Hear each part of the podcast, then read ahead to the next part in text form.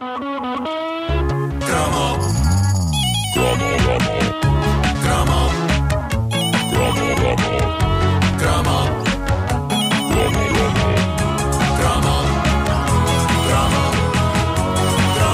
caderneta de cromos nas manhãs da comercial é uma oferta do Monte Pio, capital certo. Poupar é crescer em segurança.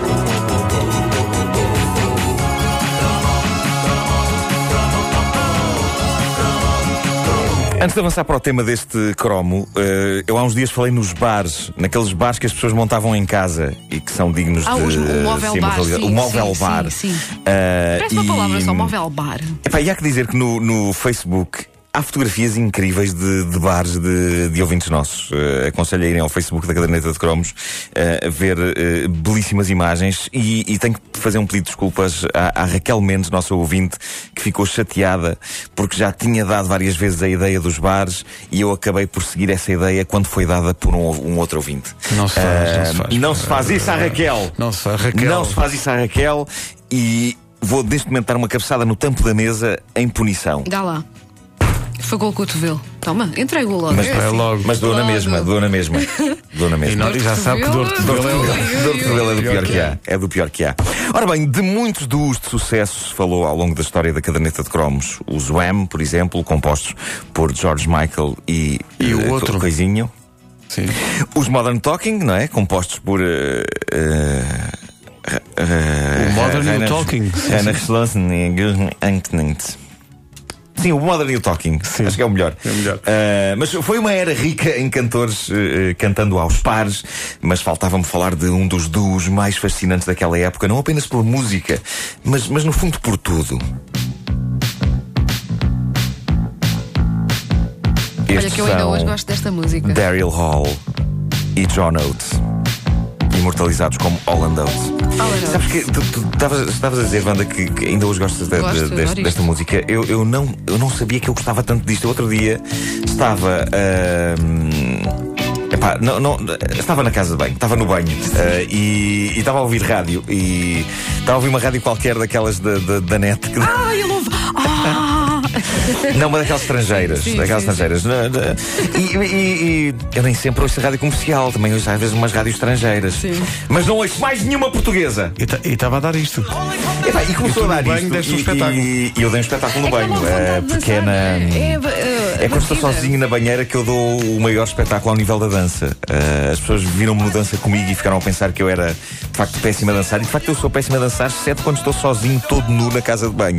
Nessa altura, epá, eu gostava que as pessoas vissem como eu sou um deus da dança. Imagem de Eh, Bruno Marco a dançar todo nu. Sai da minha cabeça, sai da minha cabeça. Eu, eu tenho grandes movimentos quando. eh, quando, quando, quando estou no banho. Eh, e começou a tocar Holland Oates e eu fiquei doido. Eh, comecei a dançar isto. Era um par notável Hol- Holland Oates porque era improvável. Daryl Hall era alto e louro, parecia uma espécie de Thor, vestido como um polícia do Miami Vice. E John Oates era moreno e diminuto. No a imagem que eu tenho é que o John Oates parecia o cão de Daryl Hall. Mas tinha, tinha uma vantagem em relação ao seu louro colega. Era detentor de, de um dos mais carismáticos bigodes da história da pop. Um bigode que hoje em dia, lamento dizê-lo com o coração nas mãos, já não se encontra entre nós. Ele tirou o bigode. Ele tirou o bigode e se John Oates já não usa bigode, penso que não faz sentido mais ninguém em nenhuma parte do mundo usar bigode. Ahm, aliás, John Oates e António Sala. Desde que eles tiraram o bigode. Exato, aquilo perdeu acabou. sentido. Ah, já acabou. não me lembrava, mas uh, farta, farta o bigode. O mundo está basicamente à espera que John Oates volte a deixar crescer o bigode para que o bigode volte à moda. Todos os anos, vocês talvez não saibam disso, mas todos os anos Oates surge a um determinado dia na varanda do seu apartamento perante uma multidão que aguarda ansiosa por aquilo que se passa entre o nariz e a boca de John Oates e neste momento não se passa nada. Mas há o dia em que ele vem à varanda e é claro que toda esta cerimónia é mentira, que eu acabei de escrever agora. Existe apenas a minha mente doentia. Mas, mas seja como for, eu tenho ideia que o bigode do John Oates é para os americanos como o Dom Sebastião para nós. Há de voltar um dia e quando voltar, as coisas vão mudar para melhor. Mas era de facto um par improvável. Eu tinha a ideia de que Oates media cerca de metade do tamanho de Hall e o ar luminoso e viking de Hall podia ter feito Oates desaparecer, mas a verdade é que não imaginamos um sem o outro. E reza a lenda, e isto eu não estou a inventar, reza a lenda que conseguiam dividir as grupos 50% 50%. Havia público feminino que clamava pelo bigode de Oates. A magia de Holland Oates estava na mistura entre rock e soul, tanto assim que há quem defenda que eles criaram um género musical só deles, apelidado de rock and soul.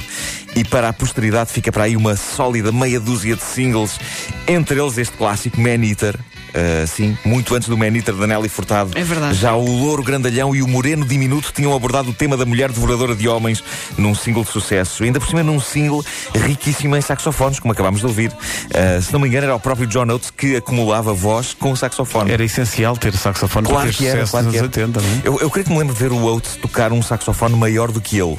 Muitas vezes ele caía dentro do próprio saxofone que tocava. e tinha de ser Daryl Hall a tirá-lo lá de dentro com um clipe preso num cordel. Para ele se agarrar ao clipe. No Deixa-me John, adivinhar, essa história é tão verdade como a do o... outro. Como a a da varanda. Mas o John Oates, no fundo, está para o Daryl Hall como o Vasco Palmeirim para nós. É não isso. Deve haver um chorrilho de piadas que eles fizeram sobre o tamanho dele.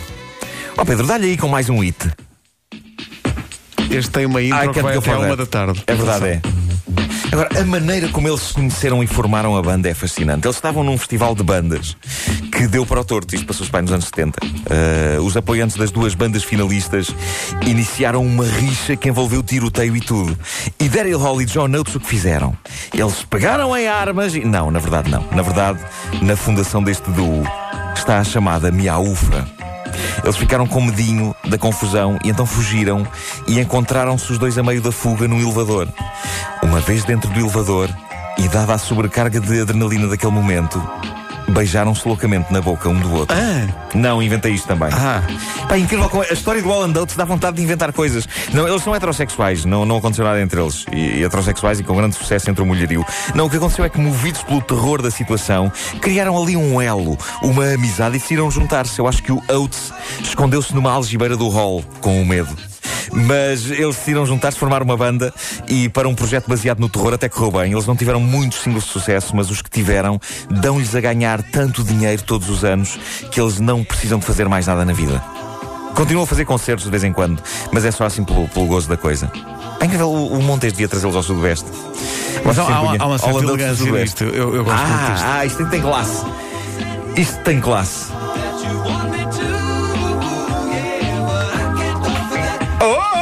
Bom, a, a coisa mais inquietante sobre Holland Oates é o facto de hoje em dia eles estarem estranhamente iguais ao que eram há 30 anos. No caso de Oates, sem o bigode, mas de resto iguais. Iguais. É Mas, provável que é provável que haja esticanço de peles. Mas olha que eu não Eh, sou assim grande fã de bigode, mas eh, estava aqui a ver fotografias do, do antes e do agora. E gostavas do Oates com eu bigode? ficava melhor com bigode, sim. Aquelas pessoas depois tiram o bigode e ficam Sem o bigode estranha. falta qualquer coisa. Sim, é, sim. é estranhíssimo. Agora, esticando-se de peles, creio que houve. Eh, aliás, o Wall tem aquela espécie de sorriso contínuo que indicia que, de facto, ele neste momento, mesmo que esteja triste, estará sempre a sorrir. Acontece a partir de uma certa idade. Eh, Nas, eh, nas festas de Natal da família nunca há ninguém mal da garganta, são os Ols. Impunha-se. Não é? Impunha-se. Impunha-se só deixar aqui a minha marca. Sim, sim. Achei que. É verdade, é. São, no fundo, marcas de travagem destas manhãs. É que são muitos olhos. São muitos olhos, pá. Não há garganta que doa. que doa aquela malta. All a Note na caderneta de cromos de hoje com o Nuno Marco, disponível também em podcast. Numa oferta Montepio, capital certo, poupar é crescer em segurança. She's a man eater. Eu vou ficar a cantar isto no resto do dia. Mas é incrível, de facto, é- eles, eles faziam música melhor do que aquela que muita gente pode ter na cabeça que eles faziam, porque eles tinham aquele ar um bocado. eh, pronto, digamos. Digamos que está um bocadinho datado o ar deles. Sim. É pá, mas a música não é é má, a boa. música é cool. A música é muito boa.